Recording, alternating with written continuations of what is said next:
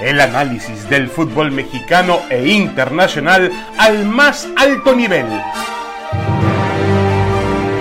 Aquí inicia Fútbol de Altura. Damas y caballeros, bienvenidos, bienvenidos. Aquí estamos en Fútbol de Altura, este podcast de ESPN. Y hoy tenemos, pues como todas las semanas, temas muy interesantes para platicar. Saludo con mucho gusto a Roberto Mesunco. Roberto, ¿cómo andas? Bienvenido. Muy bien, David. Igualmente un gusto saludarte, Paco. Buenas tardes, noches a todos. Paco, Gabriel de Anda. Paco, ¿cómo andas? Saludos. Un abrazo. Muy bien, muy bien, David. Un abrazo para ti, para Roberto y todos los que nos siguen a través de este podcast.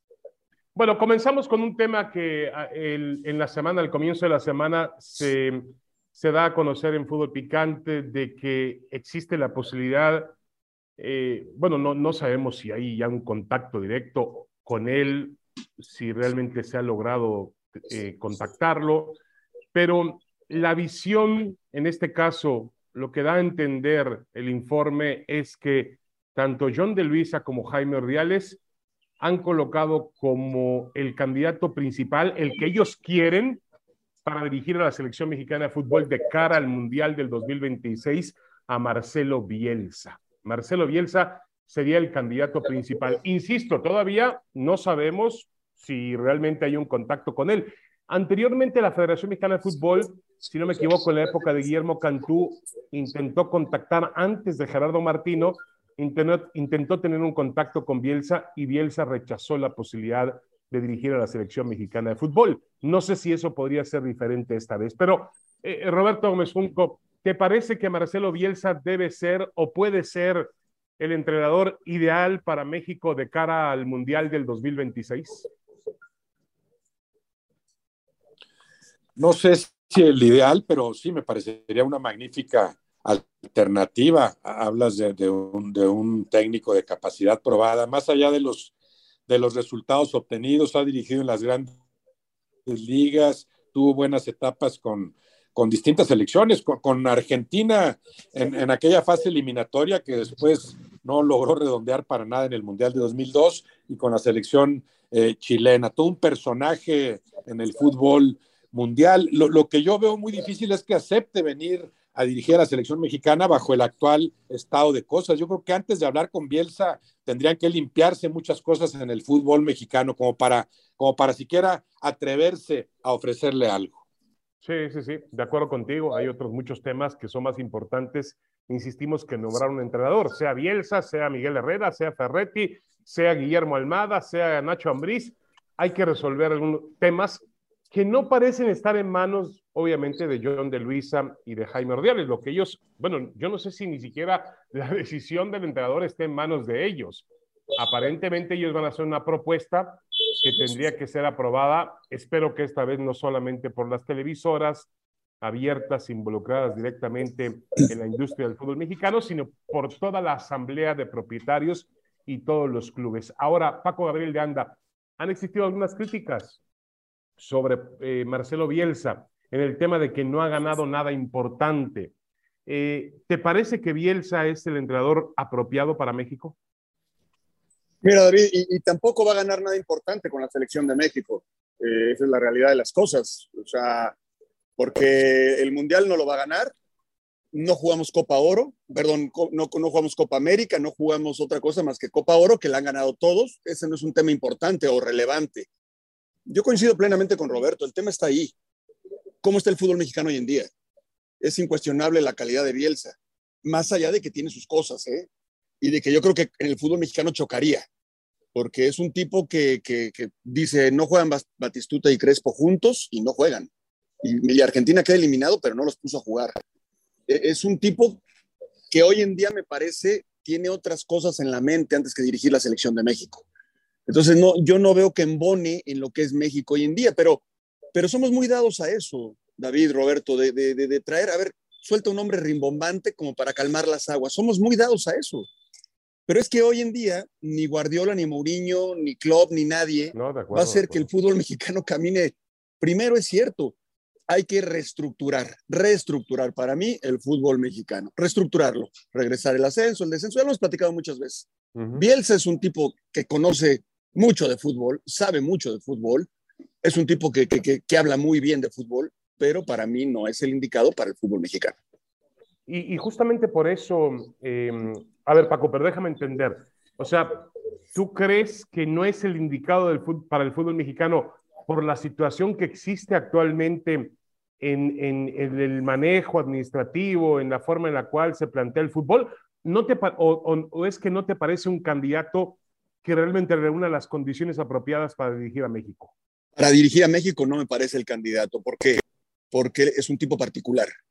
Eh, es un tipo que tiene sus detalles, que de repente se pelea con, eh, en Francia con el que cortaba el césped y se peleó y, salió del club. Eh, es un tipo que, que tiene una manera de pensar y una manera de ser que es, mm, si me permiten el término, radical. O él no se anda con medias tintas. Para el fútbol mexicano, cómo vivimos el fútbol mexicano. Eh, si no tienes flexibilidad, a la primera de cambio dices, gracias, hasta aquí llegué. Me parece que ese es el camino con, con Bielsa. Entonces yo, yo no creo que hoy sea el momento para traer a Bielsa. Es que conoce mucho de fútbol, sí, está bien, claro que sí. Es que es encantador en su manera de conversar, de acuerdo. Para el fútbol mexicano, para lo que es hoy en día el fútbol mexicano, me parece que, que se desgastaría muy rápido la relación. Ahora, eh, eh, Roberto, eh, Bielsa conoce el fútbol mexicano, sabe, por lo mismo, sabe de lo que se trata y yo creo que por lo mismo ya lo rechazó en alguna ocasión, como también rechazó otra posibilidad de dirigir a Perú en su momento, porque él decía que no podían ofrecerle todas las garantías que él necesitaba como, como entrenador. Em, yo creo que por ahí va el tema, es decir, Bielsa sabe muy bien lo que afrontaría en México. Sí, claro, por eso rechazó en su momento y no veo por qué aceptaría ahora, porque creo que las condiciones son peores que cuando lo rechazó. Peores porque el fútbol mexicano, que a pesar de los pesares avanza en muchos sentidos, pues sí está cada vez más contaminado por diversos intereses. Eh, contra esos intereses eh, es muy difícil luchar y no va a aceptar Marcelo Bielsa las cosas como están actualmente. Digo, empecemos con algo tan sencillo como te va a tocar jugar partidos de preparación, tantos partidos al año, porque ya está el contrato, con equipos de segunda o de tercera, porque es en Estados Unidos y ahí están los dólares. Desde ahí ya no habrá cómo conciliar, ¿no? ¿Qué, qué, dirá Bielsa? No, yo quiero partidos, tendría que tener partidos de otro nivel, de auténtico eh, roce futbolístico, auténtico fogueo, y, no los voy a obtener en esas condiciones en la búsqueda simple de los dólares, ¿no? Correcto. Ahora, eh, bueno, ya dejando de lado las posibilidades de un entrenador, es decir, detrás de Bielsa aparentemente hay cualquier cantidad de, candidatos de diferentes estilos, olores, sabores, condiciones futbolísticas, edades, diría yo experiencia también, títulos. Está Miguel Herrera, está el Tuca Ferretti, está Ignacio Ambriz, bueno, están todos, ¿no? Se puede agregar a, Antonio Mohamed, a Matías Almeida, eh, ¿quién más por ahí? El propio Juan Carlos Osorio, como posibilidades para la selección mexicana de fútbol. Dejemos eso de lado. Yo creo que aquí lo, lo más importante de este informe, Paco, habla de que Jaime Ordiales quiere cambiar la estructura de las selecciones mexicanas. Para eso quiere regresar con Juan Carlos Ortega, un hombre que en su momento trabajó, un hombre que trabaja bien con, con jugadores jóvenes, que es un buen visor, que está trabajando ahora con el conjunto de Tigres. Ayer decía Roberto, bueno, este, eh, y tiene razón, mira que un visor para jugadores jóvenes en Tigres, pues por, por dónde se ven, ¿no? Pero, pero bueno, Ortega es el hombre que quiere Jaime Ordiales para que se encargue de esa situación en selecciones menores. Em, y quiere además, eh, Paco, o quieren en la federación, pretenden que Jimmy Lozano y o Rafael Márquez sean se convierten en el auxiliar del entrenador que se nombre para el proceso del 2026. ¿Te parece que es el camino correcto? Eh, ahondando un poquito en lo que planean en este cambio de estructura interna de la selección mexicana, entendiendo obviamente que hay otros muchos temas más importantes que esta, que estos en los cuales ni de Luisa ni Ordiales pueden meter mano. Bueno, a ver, eh, lo de Rafa Márquez me parece espectacular. Lo de Rafa Márquez, que además en la segunda división del Barcelona está por entrar a los playoffs, como le llaman allá. Ha hecho un gran trabajo. No, bueno, a Rafa Márquez, cuando sea y donde sea en la selección mexicana, eh, me parece una gran opción. Lo de Jaime Ordiales con Ortega, que además Ortega trabaja muy bien con fuerzas básicas, no hay, no hay ninguna reestructuración. Jaime, este, perdón, eh, Ortega ha estado, Juan Carlos Ortega ha estado en innumerables ocasiones en la federación, en la selección, en fuerzas básicas, en, en, eh, en, diferentes puestos. O sea, no hay ninguna reestructuración, ese es el tema. No, no, no, bueno, pero salió, salió, salió en la época de, de, Sí, salió, regresó, sí, pero, pero a lo que voy, para mí no pasa por ahí, David. Yo, yo, ¿sabes dónde pasa el problema del fútbol mexicano? En que vuelve, vuelve a suceder que un jugador destacado de los que tienen proyección y de los que te pueden brindar algo en el próximo mundial, en lugar de irse a jugar a Europa, se vuelven a quedar en México porque pagan por él 10 millones de dólares. Para mí, para mí pasa por ahí. Porque después el fútbol mexicano te da para lo que te da. Eso de reestructuración es el mismo discurso de todo el mundo y es mentira. Es mentira. No hay ninguna reestructuración. ¿Cuál es la reestructuración del fútbol mexicano? En lo absoluto. ¿Cuál es? Si quitaron lo más importante, el ascenso, el descenso, no hay ninguna reestructuración. Las fuerzas básicas. y las fuerzas básicas no son el problema, ¿eh? Las fuerzas básicas no son el problema, David. No, pero, Paco, pero, pero, pero lo que estamos aquí, ya entendemos perfectamente bien todo lo que hay que cambiar, pero el ascenso y el descenso, y el tema que tú mencionas, que por cierto hoy vuelve a estar en boga porque aparentemente Kevin Álvarez, un jugador joven del Pachuca, está siendo pretendido por el América cuando tendría que estar siendo transferido al Ajax, al Porto, al Atlético de Madrid o cualquier otro equipo del mundo del fútbol. Pero eso no está en manos de lo que pueden hacer John de Luisa y Jaime Ordiales. yo, yo, te entiendo, yo te entiendo. Lo que te quiero decir, tú me dices que Jaime Ordiales pretende una reestructuración por traer a Ortega. ¿Cuál es la reestructuración que pretende Jaime Ordiales? vaya, y yo entiendo sus, sus, alcances. Yo entiendo sus alcances, pero, pero no pasa nada. Puedes traer a Ortega, que es muy capaz, y puedes traer a José Luis Real, que es muy capaz, y puedes traer a Efraín, que es muy capaz. El problema no pasa por ahí. El problema no pasa por ahí. Para mí pasa por otras cosas. Pasa por otros temas que le hemos platicado muchas veces y que no radica en a quién deciden llamar para encargarse de las, de las selecciones menores en el fútbol mexicano. ¿Sabes cuál es el problema? Que vamos a jugar el próximo, en marzo, los primeros partidos de México contra quiénes? Surinam y Jamaica. Ese es el problema del fútbol mexicano. Ese es el problema del fútbol mexicano. ¿Cuándo vuelves a tener un partido de preparación a la altura de las circunstancias? Es el problema. ni la Copa Oro tampoco, ¿eh? La Copa Oro del verano tampoco te va a dar una gran, gran oposición, ¿no? Em, ahora, eh, Roberto, yo entiendo perfectamente bien la situación. Es decir, tú estamos entendiendo que no se arregla el tema de la selección mexicana de fútbol si no se arregla lo demás, si no se compone lo demás. ¿Es así, Roberto?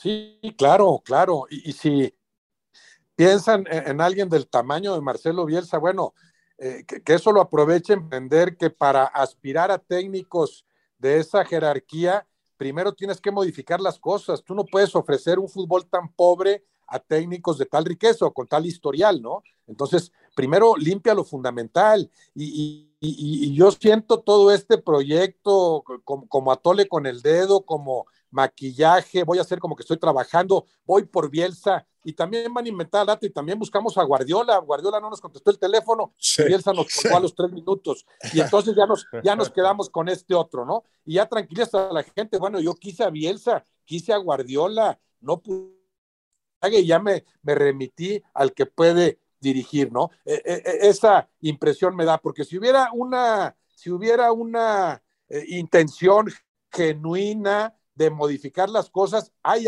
hay cosas que puedes hacer de inmediato.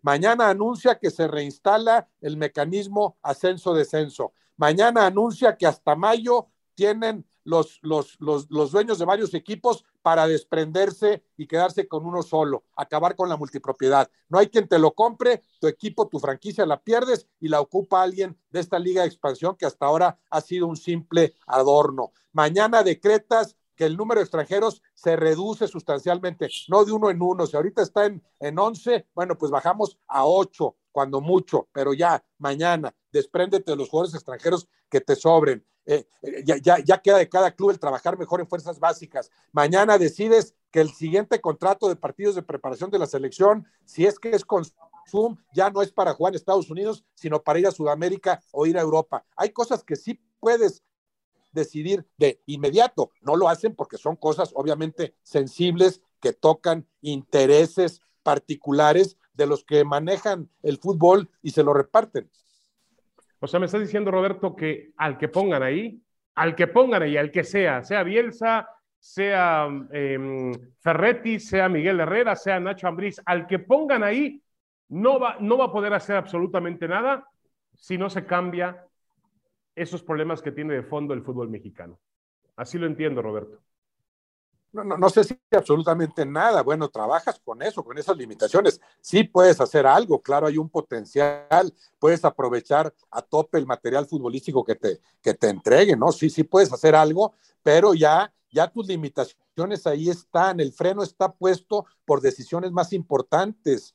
Eh, eh, eh, técnicos hechos en México, técnicos a la mexicana, aceptar dirigir a la selección bajo estas circunstancias, porque con esto nacieron, con esto hemos crecido todos, pero técnicos de, otro, de otra jerarquía de nivel internacional, pues no entienden lo que sucede en el fútbol mexicano si no le han dado ese, ese seguimiento, ¿no? No entienden cómo tantos intereses se, se, lo han comido y han atentado contra lo futbolístico. Eso es evidente. El, el, el meollo del asunto está ahí. El fútbol mexicano sigue siendo un negociazo Ahorita se estarán riendo los que nos escuchen, los dueños. ¿Qué me estás diciendo que voy a cambiar mi negocio, mi esquema de negocio tan productivo? Para nada voy a cambiarlo. Lo que ya entendí es que cada cuatro años tengo que saber cómo darle a tole con el dedo a la gente para convencerla de que el fracaso recurrente nos dolió mucho y ya estamos trabajando en consecuencia.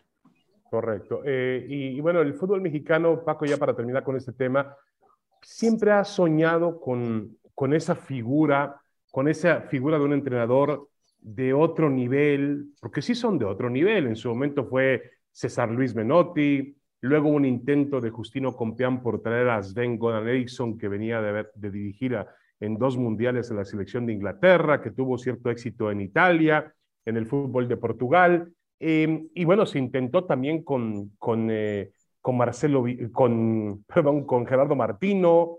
Eh, y ahora aparentemente la intención de ellos es, es Marcelo Bielsa. ¿Necesitamos eh, realmente una figura de ese nivel futbolístico como entrenador en la selección mexicana, Paco?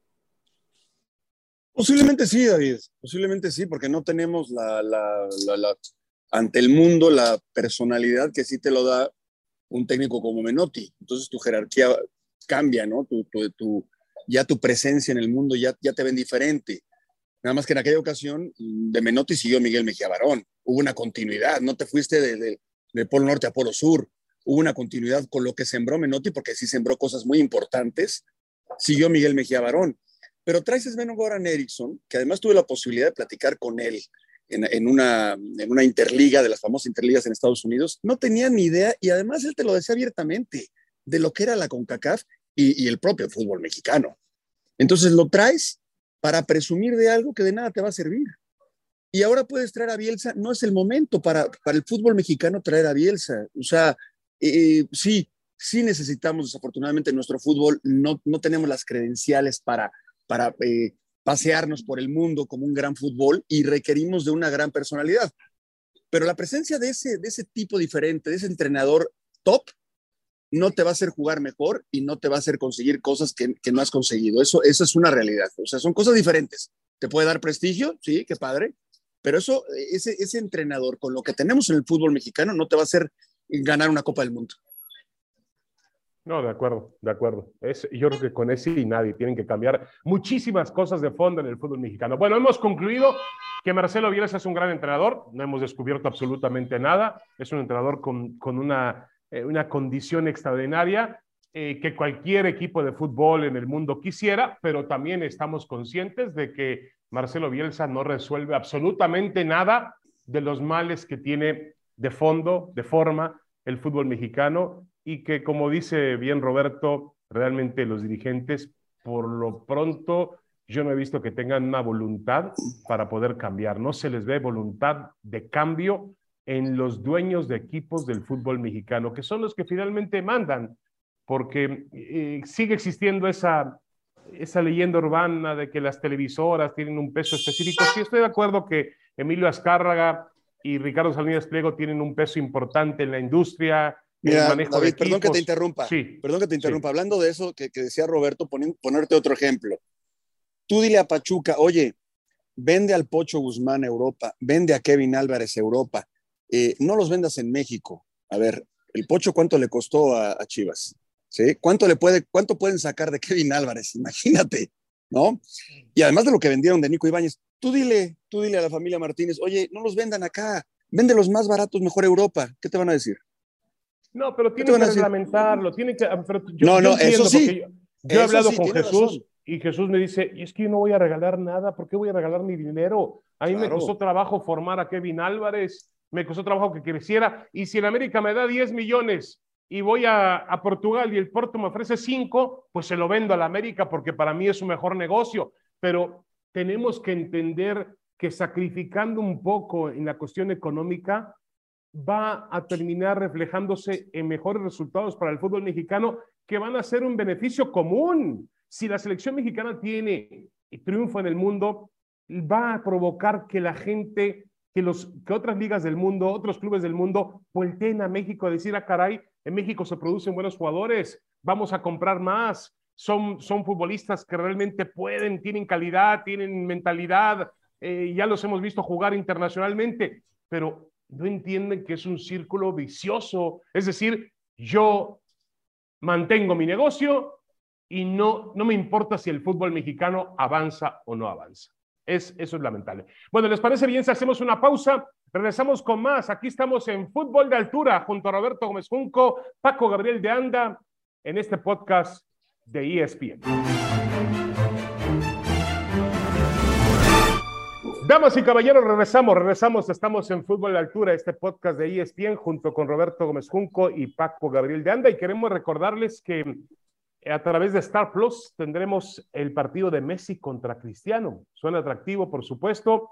La mm, Copa Riyadh eh, van a enfrentarla el Paris Saint-Germain y el Al Nassr. Eh, este es el equipo, bueno, el Al Nassr y el Al Hilal que son eh, los dos equipos más importantes de Arabia Saudita, se van a unir. Obviamente la atracción es Cristiano Ronaldo para enfrentar al Paris Saint-Germain. Además es un duelo pues entre un equipo árabe saudí y un equipo catarí, porque el Paris Saint-Germain eh, es eh, propiedad del Estado catarí. Así que luce realmente interesante. Se va a jugar el jueves 19 de enero eh, los esperamos a partir de las 11 de la mañana, tiempo del centro de México, desde el estadio del Rey Fahad, allá en Riyadh, en Arabia Saudita, un estadio que conoce bien, si no me equivoco, Paco Gabriel de Anda. Paco. Sí, sí, me tocó jugar ahí la Copa Confederaciones en el 97. Ahí, ahí estuvimos en, un estadio donde no entraban mujeres, donde no podías ir eh, de, civil, donde no podías eh, utilizar o ingresar banderas y ahora que vi la Supercopa del Real Madrid contra el Barcelona es, otra historia, afortunadamente. Correcto, ha ido cambiando esa situación. Y bueno, Roberto, siempre va a ser interesante ver a Messi contra Cristiano, aunque entendemos también que Cristiano ha, ha llegado a una liga, hay que decirlo como es, una liga exótica, ¿no? Pero aún así, con sus grandes condiciones y a pesar de su edad, puede y debe seguir marcando diferencia. Sí, claro, seguramente la, marcará Cristiano con su eh, gen competitivo. Seguirá en, el afán de, mantenerse como el máximo anotador en la historia del fútbol. Hablamos de el máximo anotador con cual y no hay otro futbolista que con su selección tenga tantos goles como él. Y lo de Messi, bueno, eh, después de haberlo ganado todo, sí, porque tiene un atractivo especial este. Sí, claro, siempre, siempre será atractivo, aunque sea en este caso en un enfrentamiento amistoso, ver, ver a Messi y a Cristiano como adversarios en la cancha. Correcto. Bueno, no se lo pierdan por Star Plus, esta oportunidad de ver a Messi con Cristiano. Por cierto, por ahí hay un rumor de que el Al Nazar eh, va mm, a hacer una oferta muy importante por Messi para, para decir, para presumir, nosotros pudimos juntarlos a los dos astros en la etapa final de su carrera para que jueguen en el mismo equipo, ¿no? Que sería obviamente un, un, tema muy, muy, muy interesante, muy atractivo. Habrá que verlo porque también hay que recordar que Arabia Saudita quiere el Campeonato Mundial del 2030 y que lo está disputando directamente con la posibilidad de que también sea Argentina. Hay un, unos países sudamericanos, creo que Argentina, Uruguay, Chile, que también lo quieren hacer en el 2030, además de España, eh, Portugal y Ucrania, que también sería otra candidatura. Pero bueno, eso es lo que se maneja y acabamos de venir de un mundo donde lo que sobra, no sé si, lo que falta es pasión por el fútbol, pero lo que sobra es dinero. Y con dinero, pues no se hace todo, pero se hace gran parte de, eso, de ese todo. Bueno, a ver, eh, Roberto y, Paco, hablemos un poco del tema de Alexis Vega. ¿Qué tanto afecta, Roberto, a Chivas la ausencia de Alexis Vega? Mucho, yo creo que mucho, porque hablamos de, su mejor futbolista y de un plantel que no es tan rico, ¿no? Es, es, un plantel con sus limitaciones, sí tiene para competir, pero hay, no sé, siete, ocho planteles de mayor nivel en el fútbol mexicano. Entonces, prescindir del mejor de tus elementos cuando no es muy amplio el margen de maniobra, por supuesto que pesaría para las Chivas.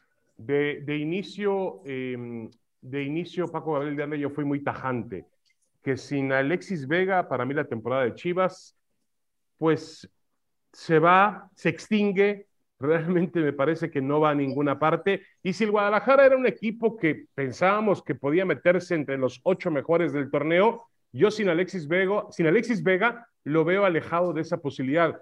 ¿Tú qué opinas, Paco?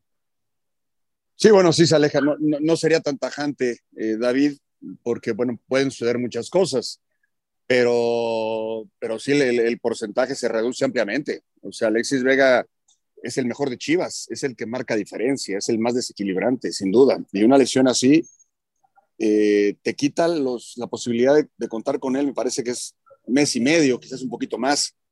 En, los torneos cortos, en la fecha 7, 8, ya hay prácticamente el 70, pues 75% de los equipos que sabes que se están enfilando a calificar. Sí se pierde mucho. Y también aquí es donde yo pregunto, en la, planeación, eh, tú tienes que saber que, puede pasar esto, ¿no?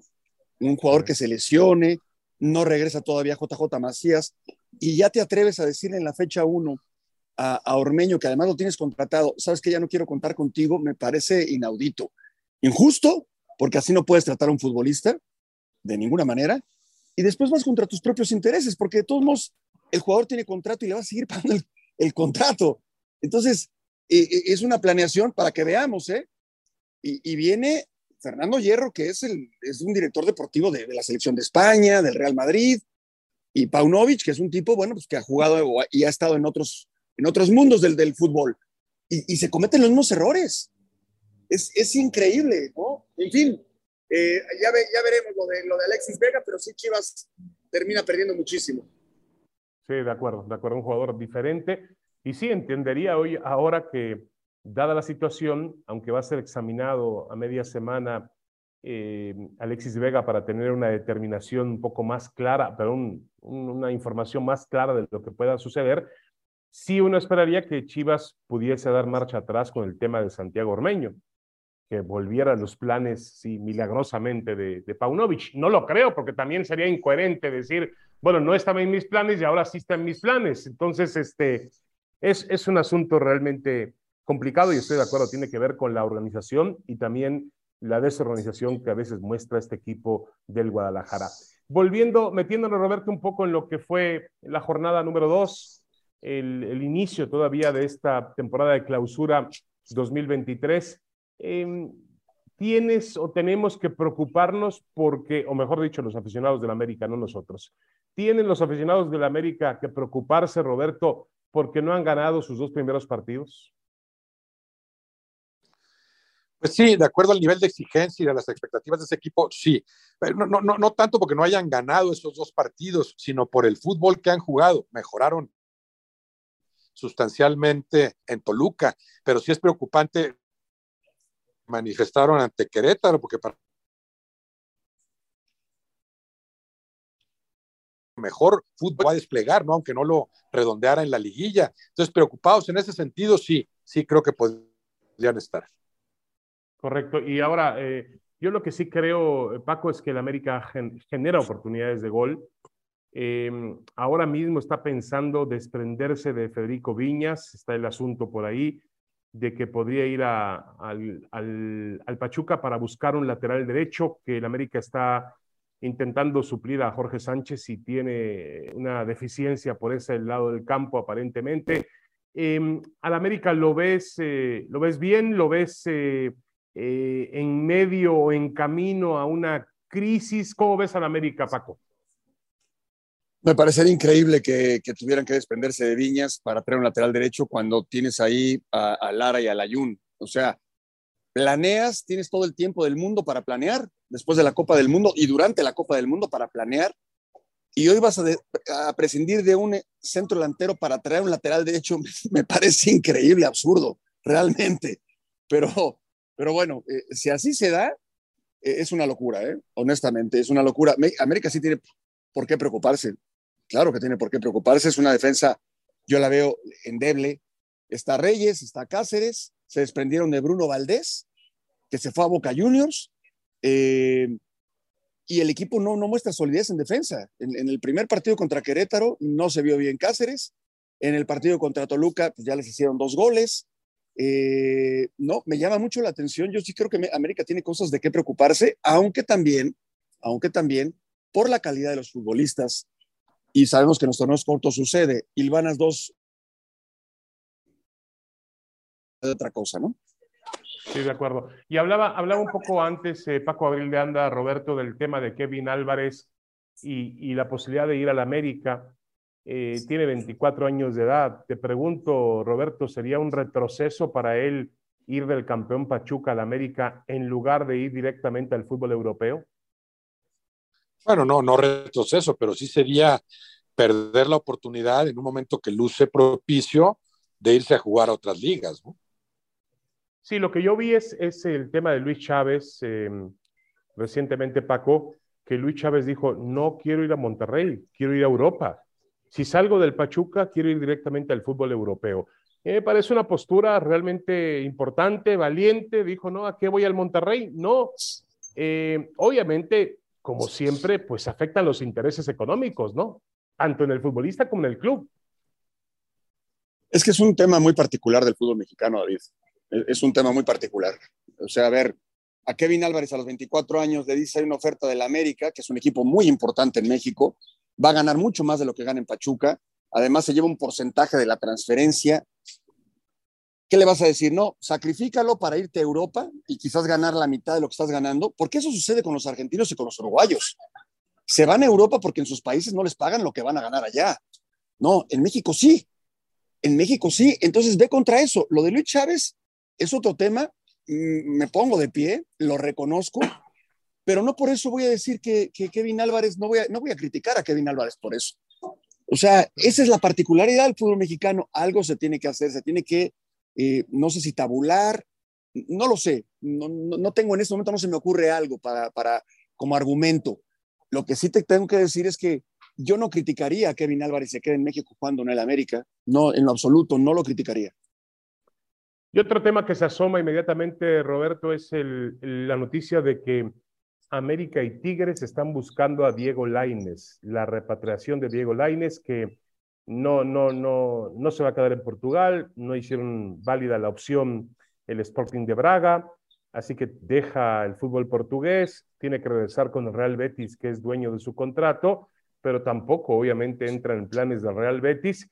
Y la otra alternativa sería volver a México. Y para Laines sería volver, eh, Roberto, por la puerta de atrás. Bueno, sí, después de, lo que ha sido hasta el momento un intento fallido en, Europa, ¿no? Pero ahí sí entenderías, necesita estar Laines para empezar en donde juegue. Todavía está, sigue siendo un futbolista joven, con condiciones, cualidades que no se dan mucho en el fútbol mexicano. Entonces, ahí sí se entendería, aunque sería una aceptación del, del, fracaso, del intento fallido en Europa, ¿no? Pero yo no lo vería tan mal considerando la, urgencia que Laines tiene de, contar con más actividad en cualquier equipo. Yo lo veo de manera diferente. Entiendo que tiene que jugar un futbolista, no puede estar lejos de la cancha o tan lejos de la cancha como ha estado Lainer Paco, pero a mí me parece que los clubes mexicanos vuelven a cometer un error. Le están abriendo las puertas a un futbolista con grandes condiciones que en lugar de agotar hasta las últimas posibilidades que tiene de triunfar en el fútbol europeo, dice, ah, bueno, estoy, puedo regresar a la comodidad de casa, en Tigres me pagan súper bien, en el América también me van a pagar bien, son equipos grandes, importantes en, el, en la Liga MX, pero quizás si Laines fuese ecuatoriano, o si fuese colombiano, o si fuese peruano, pues tendría que morirse de hambre y de frío en Europa, Paco. No, pero yo no le voy a pedir a, un futbolista que lo haga. No, no, no, no, no tengo eh, cara como para decirle quédate allá a sufrir frío, hambre y, demás para que eh, nuestro fútbol mexicano crezca. Pues no, no, porque yo no lo hice, David. Entonces, yo en ninguna situación, no, no porque estuviera en la situación de Laines, pero en el momento en que te conviertes en futbolista profesional, sí buscas mejorar en, lo económico, claro que también de la mano de lo futbolístico, pero si Laines va a regresar a México, ¿qué le sucedió a Luis García? ¿Qué le sucedió a Luis Flores cuando se fue al Valencia, allá a España, y regresó a Pumas? Eh, que le han sucedido a muchos, en, muchos casos. ¿Qué les vamos a pedir a esos futbolistas? El fútbol mexicano es así, es el único mercado en Latinoamérica, no sé si el brasileño, el único mercado en Latinoamérica, en donde el futbolista gana muchísimo dinero en México, donde los equipos, Pachuca va a vender a, Kevin al, América en 10 millones, no hay nadie en Europa que te dé ni, la mitad. y Laines va a regresar y va a ganar otra vez una, una millonada. Pues bueno, es que es así el, fútbol mexicano, es que entonces nunca vamos a, crecer, pues entonces nunca vamos a crecer, porque eso no va a cambiar. Eso, ¿Quién va a sacrificar su dinero? ¿Quién lo va a sacrificar? No, a mí, lo que me da mucha tristeza es que con las condiciones que tiene Laines, que ya apuntaba Roberto, que es un jugador diferente, que no sobra en el fútbol mexicano, con las condiciones que tiene Laines, todo el mundo esperábamos que era un proyecto muy ambicioso de un gran, gran futbolista para jugar en la clase A, en la clase más privilegiada. Y, yo creo, no, no entendería que ya se diera por vencido él y también se diera por vencido el fútbol mexicano. Déjenlo que trate todavía de dar un último, un último paso. A lo mejor se equivocó en ir a España, quizá el camino habría sido el fútbol de la liga holandesa, o ir a Bélgica, o ir a Portugal, no lo sé. Pero sí me parece que eh, regresar a México para, para Laine sería un retroceso importante en, su trayectoria. Bueno, para finalizar ya, eh, Roberto Paco, vamos a dar nuestra figura de altura de la jornada, de la jornada 2 del fútbol mexicano. Puede ser un jugador, puede ser un equipo, un personaje. ¿Cuál es la figura que más haya destacado y sus razones, eh, Roberto? Eh, pensaría en primera instancia en Berterame. Berterame por, por los goles que anota y por la eh, facilidad con la que se está integrando a este ataque tan poderoso del Monterrey. ¿no? A mí me gustó mucho el Monterrey en la cancha de Cruz Azul y, y Berterame en ese sentido creo que destaca. Correcto. Paco Gabriel de Anda. Yo me quedo con Tigres y nuevamente los equipos del norte eh, eh, levantan la mano y, marcan diferencia. La verdad es que aprovechando, sí, que, hay mucho dinero, un gran poder adquisitivo, pero haciendo lo que tienen que hacer. Trajeron un buen técnico, el equipo golea, el equipo gusta, eh, y compañía vuelven a marcar diferencia. Eh, me quedo con Tigres. La verdad, lo, que ha hecho Tigres al inicio del torneo y en particular en la fecha 2 me gustó mucho. Sí, yo, yo coincido, bueno, los tres coincidimos en, en el pulso regiomontano del fútbol. Yo también coincido con Paco, Tigres. Me parece que le dio un paseo al campeón, hay que tomarlo en cuenta, al Pachuca. Eh, ya le había quitado, un lo había desarmado un poquito antes, desde media semana lo desarmó al Pachuca lo desarmó quitándole a Nico Ibáñez y todavía lo, volvió a desarmar en el partido de fútbol.